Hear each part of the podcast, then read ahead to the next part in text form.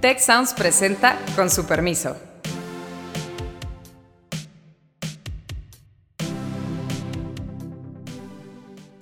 Con su permiso. El día de hoy quiero que hablemos de, de un tema bastante relevante, la declaración de facto de que el INSABI no sirvió y que va a ser sustituido por una ampliación del programa de IMSS Bienestar. Lo que estamos viendo es un gobierno que tiene menos dinero, que dedica menos dinero a salud, que se comió ya buena parte de los fondos que venía de Seguro Popular. Se necesitaba, por lo que estaban poniendo en la ley, gastar alrededor de tres puntos del PIB. Dinero que nunca llega. Estás por una afiliado de un sistema de seguridad social, tiene que ver con tu estatus laboral. El día de hoy me acompaña Carlos Elizondo, eh, socio regular de este programa, y tenemos la suerte de que está con nosotros Gustavo Merino, profesor de la Escuela de Gobierno del TEC de Monterrey, que también dirige una nueva iniciativa en salud que, que está ocurriendo precisamente en la Escuela de Gobierno. Carlos Gustavo, ¿por dónde arrancamos? Pues muchas gracias. Yo eh, por, eh, quiero agradecerles por invitarme. Soy un asiduo eh, miembro del público de Con su permiso, entonces me gusta estar aquí el día de hoy. y sí, coincido perfectamente con lo que tú dices, ¿no? la, trascendencia de la, de, de, la reforma que se propone en el sector salud es muy grande porque nos va a afectar a todos los mexicanos. Y eh, creo que nos refleja un, algo que frecuentemente ha pasado con este gobierno, que es una decisión importante de trascendencia que no se ve muy bien planeada o que por lo menos no se informa cómo van a llevarla a cabo ni qué se pretende con ella. Y, en este caso, bueno, eh, implicaba no solo el, reconocimiento que no había funcionado el, el INSABI, que sustituyó al Seguro Popular, eh, y que tampoco se presentó con claridad cuál es su objetivo, sino eh, que también, eh, o sea, se mantiene esta idea de asegurar la cobertura de los servicios de salud, pero se le transfiere la responsabilidad a una, una dependencia del gobierno, del IMSS Bienestar, que pues no necesariamente está preparada para ello, deja muchas interrogantes. ¿Por qué no ponemos, arrancamos con el antecedente, que es México, la seguridad social y los servicios médicos han estado históricamente asociados a tu situación laboral. Si trabajas en el gobierno federal, pues tienes el ISTE, si estás en el sector privado, tienes el IMSS, y si no tienes nada de esto, pues estabas a la intemperie. Y se inventó, para darle cierta cobertura en el sexenio de Fox, el Seguro Popular, que era una forma de, pues, dar una cierta cobertura, no era completa, pero era más que cero, y el Seguro Popular pues tuvo varias ventajas en términos de darle cierta certidumbre a quienes no estaban asegurados, ciertos problemas, ciertos costos, etcétera, pero el gobierno federal, encabezado por López Obrador, le parecía mala idea, tan mala que cuando fue jefe de gobierno nunca sumó a la Ciudad de México en el Seguro Popular. El presidente eh, desde entonces no le gustaba el Seguro Popular y creyeron que podían, en palabras del presidente, construir un sistema como el danés, ¿Cuál es la peculiaridad de un sistema como el danés? Que todos tienen derechos de salud independientemente de su condición laboral. Y para eso se creó el INSABI con la idea de hacer algo mucho más ambicioso, mucho más eh, efectivo para darle cobertura de salud. ¿Sabes qué, Carlos? Pero fíjate, aquí hay un punto bien interesante. Y sí tengo, sí tengo que verificar si al final del gobierno de López Obrador, cuando fue jefe de gobierno, si metió a la Ciudad de México al Seguro Popular o no. Me acuerdo que hubo una controversia por ahí porque si no se inscribía no recibía ciertos fondos. Creo que al final se dio, pero tu punto es muy bueno. Nunca le gustó el programa. Ahora, hay aquí algo bien interesante. Cuando todavía no empezaba su gobierno, pero ya era presidente electo, y que estaba trabajando López Obrador en, en esto de un sistema universal de salud, realmente el punto del que quería partir era precisamente el IMSS Bienestar. O sea, lo estuvo trabajando, era el modelo original mucho más realista. lo que decía era, estaba consciente que no había mucho dinero, decía, esta puede ser nuestra base y a partir de ahí vamos agregándole servicios y vamos a tratar que los sistemas tengan una convergencia. En algún punto se pierde el debate y empiezan estas ideas de, un nuevo instituto, eh, de un nuevo instituto que, que el INSABI ya venía en la propuesta a, las modificaciones a la Ley General de Salud que se querían hacer, pero originalmente era una cámara de compensación. De repente surge como un sistema gigante, pero cosa muy importante, surge sin presupuesto. Les cuento que eh, yo en ese momento estaba en CIEP, en el Centro de Investigación Económica y Presupuestaria, y la Cámara de Diputados, la Comisión de Presupuesto, nos pide que hagamos una valoración presupuestaria independiente. Y resultó, según es un documento que es público, que se necesitaba, por lo que estaban poniendo en la ley, gastar alrededor de tres puntos del PIB. Dinero que nunca llega. Entonces, tenías un diseño, incluso no sé si se acuerdan ustedes de esta declaración muy desafortunada de la Secretaría de Gobernación, que fue a principios de enero de 2020, donde básicamente decían, ¿sabes qué? Si tú no eres derechohabiente de IMSS o de ISTE o de otro sistema, te puedes presentar con una identificación oficial y tienes derecho a cualquier servicio de salud. Obviamente no decían dónde te tenías que presentar, no decían quién lo iba a pagar, no decían quién iba a ser el proveedor. Eh, a los cuatro o cinco días recularon porque pues se dieron cuenta que era, que era pues la verdad un sinsentido lo que estaban diciendo. Y ahí empieza esta historia. Oye, pero quizá vale la pena recordarle al público eh, algo que a lo que se refería Carlos al inicio. A ver, el sistema de salud en México está muy fragmentado. Tenemos en, de entrada eh, como el 45% de la población, alrededor de 55 o 56 millones de personas, son afiliados, derechohabientes de los sistemas de seguridad social, el IMSS, el ISTE, las Fuerzas Armadas, el de Pemex, el IMSS siendo el más grande. Eh, hay como 27% que tienen cierta afiliación a sistemas públicos, 2% tienen seguro privado y el 26% sin afiliación.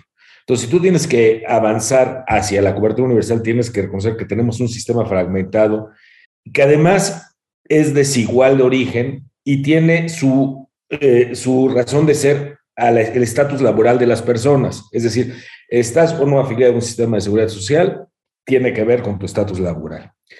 Entonces, este, no. Y un tema ahí, en sí mismo son terriblemente eh, desigual, es decir, el gasto por trabajador en el sistema de salud de Pemex es varias veces lo del gasto por trabajador en el IMSS. O sea, las coberturas, calidades reales que tienen los derechohabientes varía muchísimo. Sí, entonces eh, perpetúa las desigualdades que existen y además eh, también vale la pena recordar, bueno, qué es el IMSS Bienestar, de que tanto le interesaba y como bien dice Héctor, pues ya lo traía en mente el presidente. IMSS Bienestar estaba hecho para eh, aprovechar la, se creó en los 70 finales de los 70 para aprovechar la estructura que tenía el IMSS, para atender a los que no eran derechohabientes del IMSS en zonas rurales. Así es. Este, con un servicio relativamente limitado, servicio de atención a nivel primario, ambulatorio y algunas cuestiones hospitalarias de segundo nivel, pediatría, eh, ginecología y algunas otras, pero nada de tercer nivel nada de especialidad. Entonces, este, estamos entrando hablando de un sistema que está hecho para otra cosa. Eh, sí, que es muy, es muy interesante lo que dices, Gustavo, porque en mi opinión, ahorita el IMSS Bienestar se está utilizando más como marca que el espíritu original del programa. Lo dices muy bien.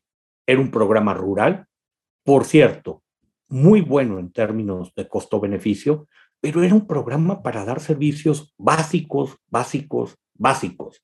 De repente hay la idea de extenderlo a ciudades y ahora nos encontramos con esta propuesta que, que creo que vale la pena discutir, que es una mezcla entre delegar a las entidades federativas el nuevo sistema, pero de manera semicentralizada. O sea, llegas, firmas. perdón, Héctor, ¿por qué semicentralizada? Si yo entiendo los sistemas de salud de los estados tendrían que pasar este, a ser parte del IMSS, ¿no? No, pasan a una figura medio rara, al menos mi lectura, Carlos, de los convenios, pasan a depender de la Secretaría de Salud Federal. El IMSS firma también el convenio, pero porque es el dueño de los fierros, incluso se hace un inventario de lo que ya cada estado tiene y la Secretaría de Salud Estatal queda como una especie de coadministrador. Entonces, ah, no le tiene que ceder. Yo había leído el contrato de proyecto, los comentarios al primer estado que pensaban eh, o piensan incorporar esto que es Nayarit. Y yo había entendido que el sistema de salud de Nayarit de alguna forma pasaba a ser administrado por el gobierno federal. Bueno, pero este es uno de los problemas de falta de claridad que además se, eh, se, incrementa el problema cuando dices, bueno, no está claro si van a ser, para todos los estados va a ser igual o va a ser una decisión estado por estado. Sí, no está claro. no hay un cambio de ley acá, ¿verdad? Es, es una decisión a nivel de darle al IMSS nuevas atribuciones, siendo que el IMSS es un órgano colegiado, digamos, es, tripartita. No, es, es, es buenísima tu pregunta, Carlos. Lo que pasa es que no es que le estés dando atribuciones al IMSS, al menos no es mi lectura. El IMSS Bienestar siempre ha sido un programa donde el IMSS funciona como proveedor. Por eso lo están obligando a firmar. Entonces, aquí vienen dos preguntas muy interesantes que haces. Primero, ¿no, no terminará ocurriendo un subsidio del IMSS hacia este nuevo sistema?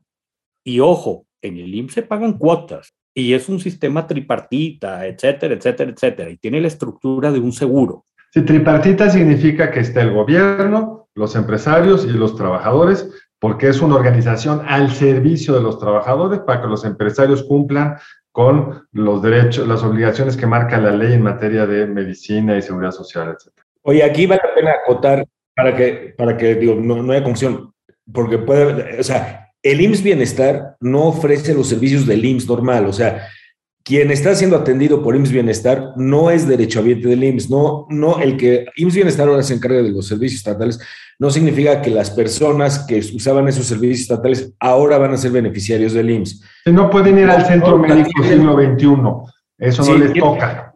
Tiene sus propias clínicas, sus propios hospitales, ocasionalmente y bajo un pago de IMSS Bienestar al IMSS eh, podrían este, par, Julio Frank le dice el IMSS A y el IMSS B, este, eh, eh, pero, pero no, no, no, es importante pensar, no, no está creciendo el IMSS para afiliar a todo el mundo, ¿no?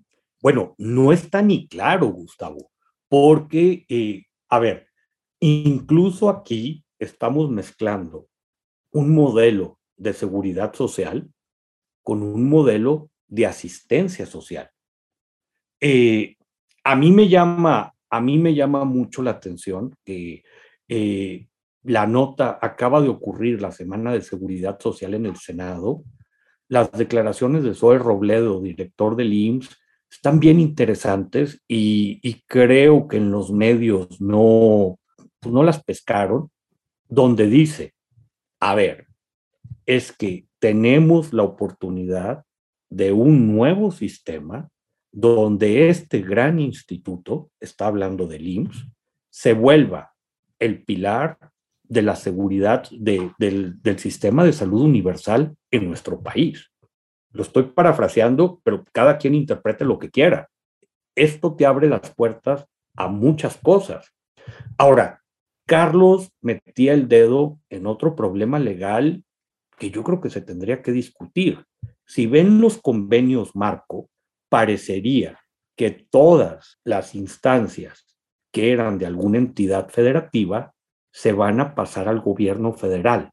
¿Se puede legalmente hacer eso? Era el mismo problema que tuvieron con el INSABI, Héctor. Recordarás que en su momento se discutió igual y varios estados no se sumaron al INSABI precisamente por eso, porque decían, esta estructura hospitalaria es nuestra, no, aunque queramos, no la podemos ceder. Y acabó viendo una Así es. Un, movimiento que fue muy costoso para el INSABI. ¿Quiénes se quisieron subir rápido al INSABI? Los estados que no tenían infraestructura médica.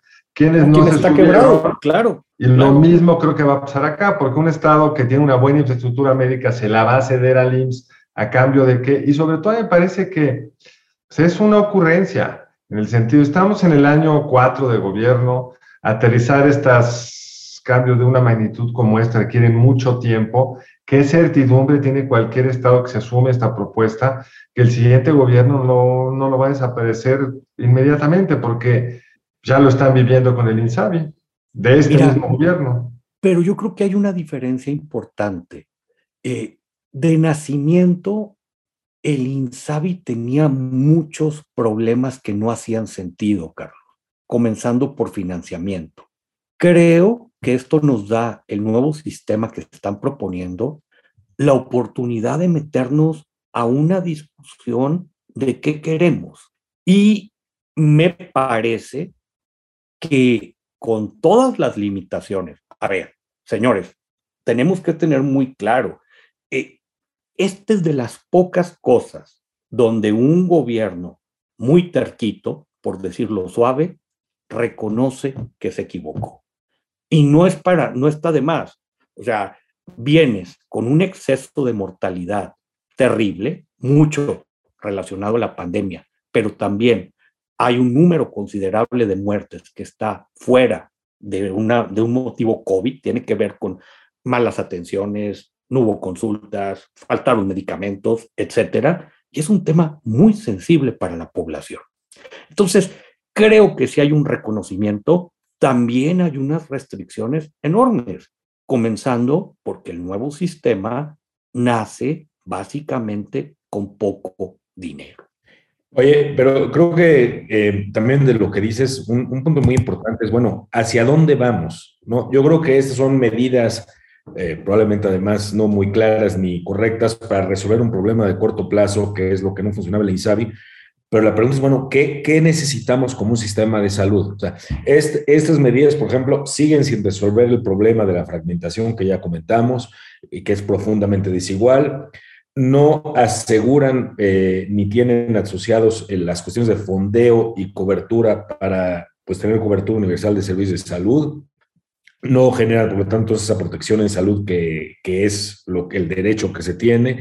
Eh, no está considerando claramente cuestiones estructurales importantes como la transición epidemiológica y de demográfica que tiene México, la importancia de la prevención, cuestiones como eh, pues la pandemia de obesidad que también padecemos y que está asociada a muchos riesgos en salud y otras implicaciones económicas, no resuelve el problema de quién va a ser responsable, centralizado, no centralizado, cuál es el rol de los estados. Hay también cuestiones regulatorias, algunos que empezaron antes de que se hiciera esta, antes del COVID y antes de que se hiciera esta esta reforma, como es este, las reformas que llevaron a que la COFEPRIS perdiera cierta autonomía que tenía. En fin, hay muchos puntos bien importantes que no están tratando y que pues no se ve como un espíritu para resolver los problemas ya a mediano y largo plazo. Porque si bien es cierto lo que dice Héctor, que es la primera vez que el gobierno se echa para atrás de una política, Grande. no lo hace diciendo me equivoqué y vamos a discutir la siguiente opción simplemente nos saca una medida ahí medio de emergencia sin, sin haber resuelto todas las preguntas que hace Gustavo. Y en otra cosa que tú mencionabas, Héctor, esto cuesta dinero, no sabemos cuánto, no te han encargado un nuevo estudio de cuánto va a costar este, esta medida, pero supongo que va a costar muy parecido a la otra, porque el objetivo central, que sería tener educación universal para todos, pues cuesta eso. Y lo que estamos viendo es un gobierno que tiene menos dinero, que dedica menos dinero a salud, que se comió ya buena parte de los fondos que venía de Seguro Popular, porque el Seguro Popular resolvía el problema de financiamiento y servicios que iba a proveer de una forma financieramente sostenible en el tiempo. Entonces, te doy pocos servicios, pero te los voy financiando y te voy asegurando que lo que te prometo, que te voy a atender para cáncer, por ejemplo, tiene el fondeo suficiente para que no sea una cosa simplemente programática y una promesa vacía. No, claro, a fin de cuentas, el seguro popular, y esta es una discusión a la que nos tenemos que meter, valga la redundancia, tenía estructura de seguro, Carlos. Esto es otro animal. Y eh, bien lo decía Gustavo ahorita, hay un montón de dudas. A ver, si tú, el, los contratos, Marco, que están proponiendo a los estados, deja tercer nivel completamente en el olvido. No existe. No, no existe. Entonces... El tercer nivel, para, para, ponerlo claro, es la especialización cuando tienes algo que requiere servicios de oncología, etcétera, etcétera. Solo, da, la solo, solo da la medicina básica. Medicina básica, servicios, ya decía ahorita Gustavo, algo de pediatría, algo de ginecología, también algo de enfermedades respiratorias. Y la especialización cada quien con sus uñas. No, claro, exacto, exacto, exacto, exacto, que esto te arroja un montón de preguntas.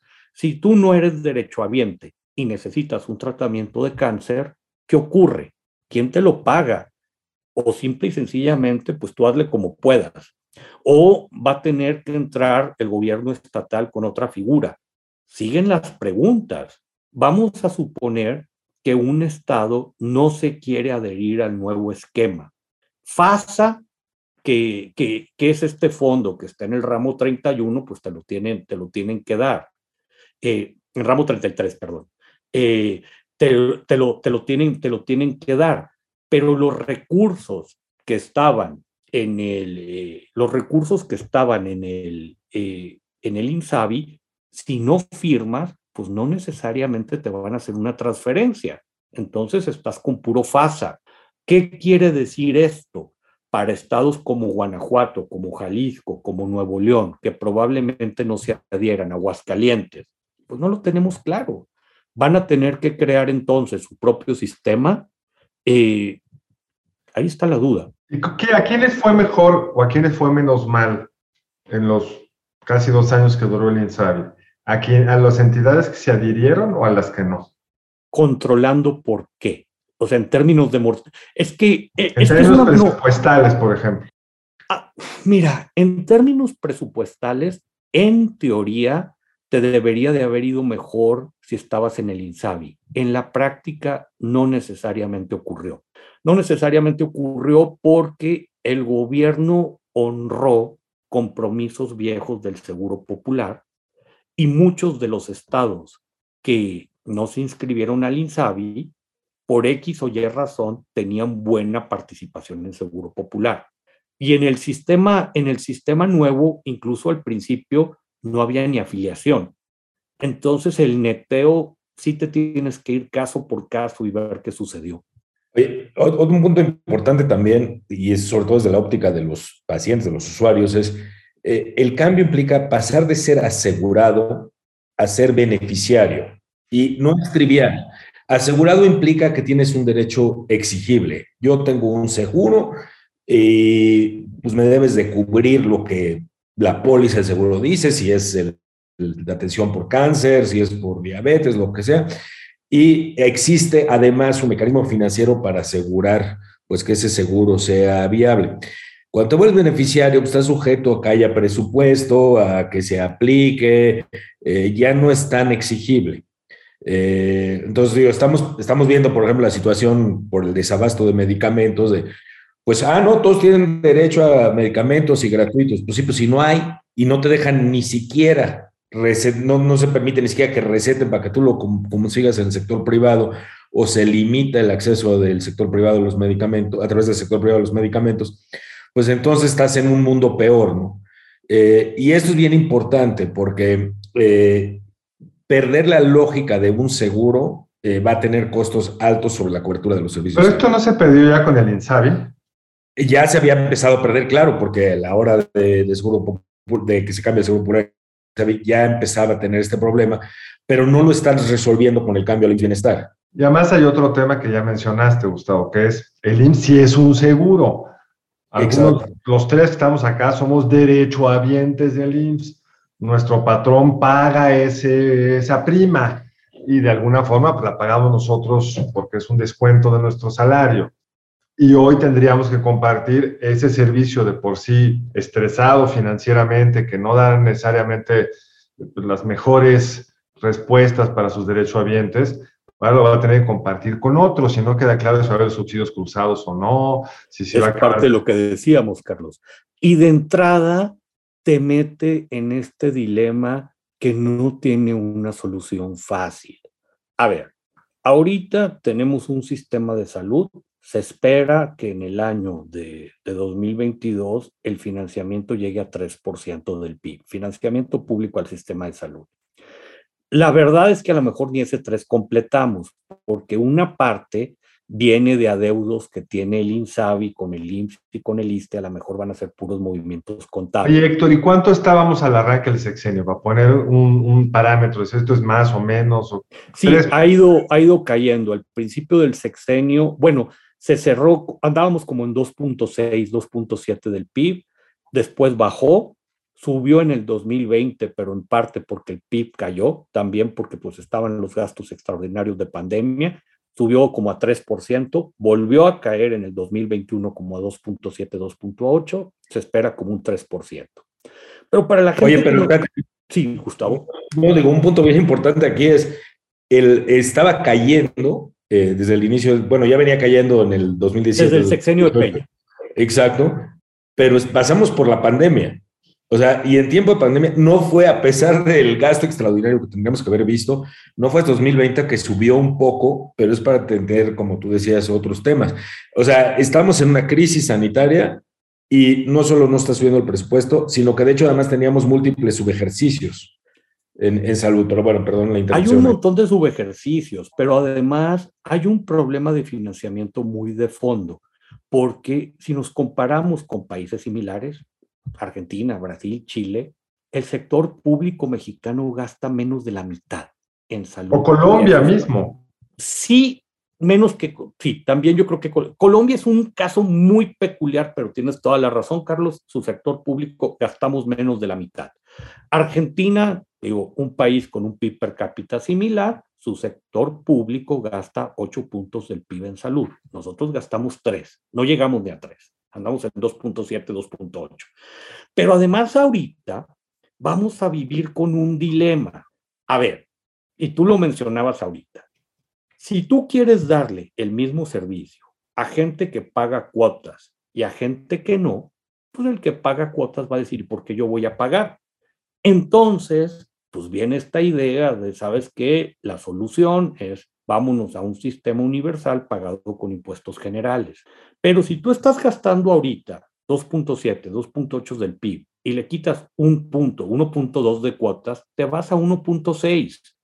¿De verdad creemos que va a haber una reforma fiscal, que todo se va a ir a salud y que vamos a conseguir 4 o 5 puntos PIB para gastárnoslos en salud? Pues no va a ocurrir en el corto plazo. Entonces, todo esto nace con la necesidad de una discusión de financiamiento. Sí, puede ser muy eficiente, hay que meter tecnologías nuevas, aprendizaje de máquina, telemedicina, apostarle mucho a prevención, etcétera, etcétera, etcétera. Pero no nos salvamos de una discusión de fondo de cómo vamos a financiar el sistema. Y esto para terminar, porque nos está yendo el tiempo, en un contexto de que algo ya dejó Gustavo.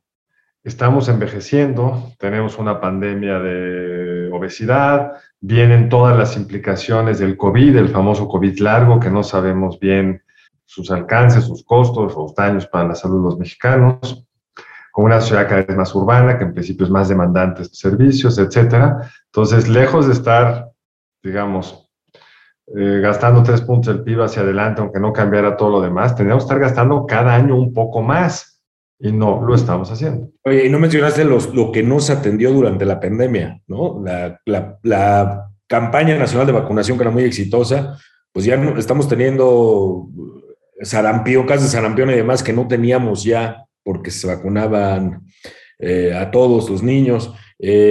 Tratamientos, por ejemplo, la, mortalidad materna se incrementó gravemente. O sea, hubo muchos padecimientos que no se trataron por la padecimiento y que van a implicar un costo mayor a futuro.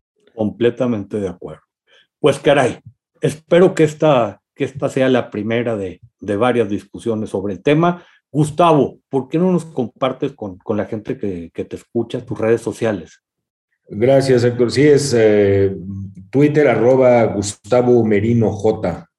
Es la que uso. Gracias. Muy bien. También no dejen de seguirnos en arroba Ciencias Sociales Tech, C Sociales Tech, que, que ahí, ahí andamos. Y pues bueno, un tema, un tema que, que quedará para, para mucho. Me llena de gusto que, que el TEC de Monterrey haya entendido que esto debe ser una prioridad para el país y pues que se esté trabajando desde varias instancias. Con su permiso, muchas gracias por habernos acompañado. Si quieres conocer más sobre el comercio y los negocios, te invitamos a escuchar Territorio Negocios. La experiencia del cliente o del usuario es cada vez más importante. El podcast en el que hablamos sobre las nuevas tendencias de innovación, emprendimiento, finanzas y liderazgo en México y en el mundo. Escúchalo en Spotify, Apple Podcast y Google Podcast. Muchas gracias al equipo del Tecnológico de Monterrey y de Tech Sounds. Productor ejecutivo de Tech Sounds, Miguel Mejía. Asistente de producción, María Monroy. Productora de Con su permiso, Cintia Coca. Diseño, Daniela Solís, Lizeth Rodarte y Pilar Ortega. Postproducción, Max Pérez, Marcelo Segura y Sergio Chávez. Les invitamos a escuchar el siguiente episodio de Con su permiso y el resto de programas de Tech Sounds en los canales de su preferencia.